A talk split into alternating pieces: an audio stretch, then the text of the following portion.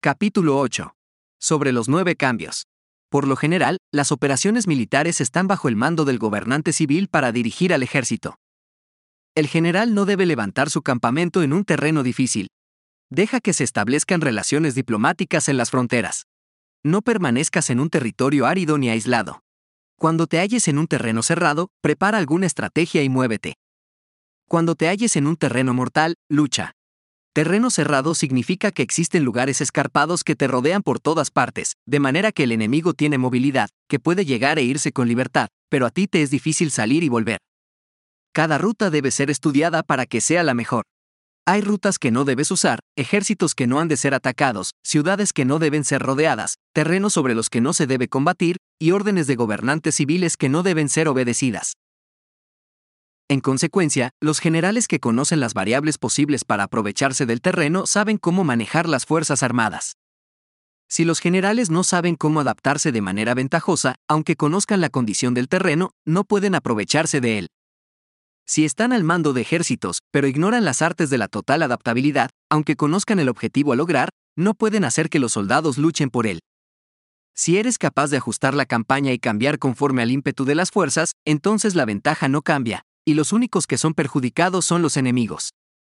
Por esta razón, no existe una estructura permanente. Si puedes comprender totalmente este principio, puedes hacer que los soldados actúen en la mejor forma posible. Por lo tanto, las consideraciones de la persona inteligente siempre incluyen el analizar objetivamente el beneficio y el daño. Cuando considera el beneficio, su acción se expande. Cuando considera el daño, sus problemas pueden resolverse. El beneficio y el daño son interdependientes, y los sabios los tienen en cuenta. Por ello, lo que retiene a los adversarios es el daño, lo que les mantiene ocupados es la acción, y lo que les motiva es el beneficio. Cansa a los enemigos manteniéndolos ocupados y no dejándolos respirar. Pero antes de lograrlo, tienes que realizar previamente tu propia labor. Esa labor consiste en desarrollar un ejército fuerte, un pueblo próspero, una sociedad armoniosa y una manera ordenada de vivir. Así pues, la norma general de las operaciones militares consiste en no contar con que el enemigo no acuda, sino confiar en tener los medios de enfrentarte a él, no contar con que el adversario no ataque, sino confiar en poseer lo que no puede ser atacado. Si puedes recordar siempre el peligro cuando estás a salvo y el caos en tiempos de orden, permanece atento al peligro y al caos mientras no tengan todavía forma, y evítalos antes de que se presenten. Esta es la mejor estrategia de todas. Por esto, existen cinco rasgos que son peligrosos en los generales. Los que están dispuestos a morir pueden perder la vida. Los que quieren preservar la vida pueden ser hechos prisioneros.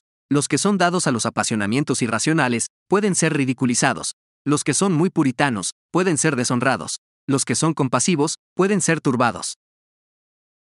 Si te presentas en un lugar que con toda seguridad los enemigos se precipitarán a defender, las personas compasivas se apresurarán invariablemente a rescatar a sus habitantes, causándose a sí mismos problemas y cansancio. Estos son cinco rasgos que constituyen defectos en los generales y que son desastrosos para las operaciones militares.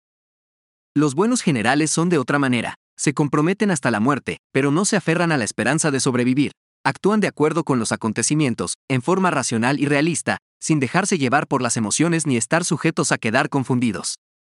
Cuando ven una buena oportunidad, son como tigres, en caso contrario cierran sus puertas. Su acción y su no acción son cuestiones de estrategia, y no pueden ser complacidos ni enfadados.